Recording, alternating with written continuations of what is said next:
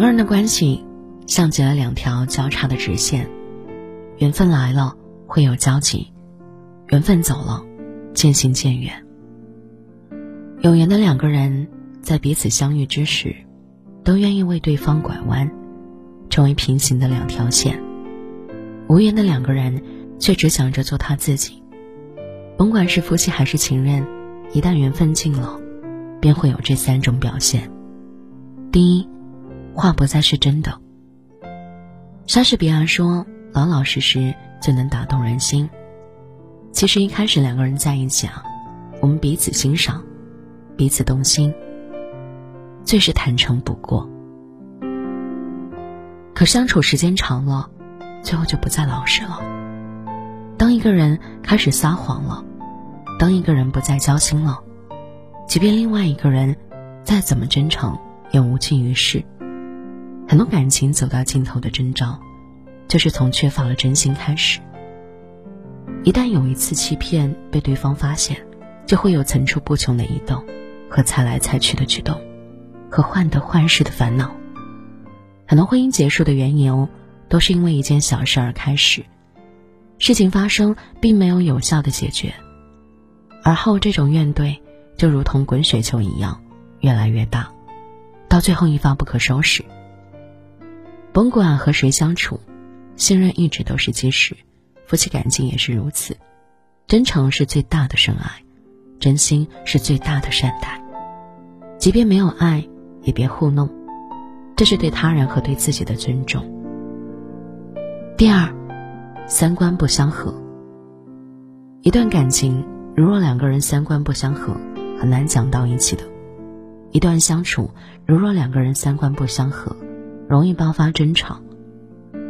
三观不合的两个人，你讲的对方听不进去，你的想法对方想不明白，各自有各自的观点，各自有各自的想法。当相处出现分歧的时候，很容易起冲突。如若冲突不愿让步，不懂磨合，只会越来越失望，越处越冷淡。他就怕三观不合，还不懂得体谅和包容，于是。话不想说了，敷衍了事，爱答不理，是做多余。曾经看到连岳先生说过这样一句话：允许他人的道德观、生活方式和自己不同，将消除世上百分之九十以上的烦恼。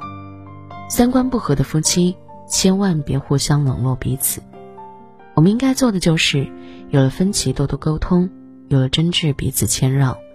有缘相遇不容易，一定要懂得。且行且珍惜。第三，彼此无交流。两个人相处不怕吵架，就怕吵架之后不说话。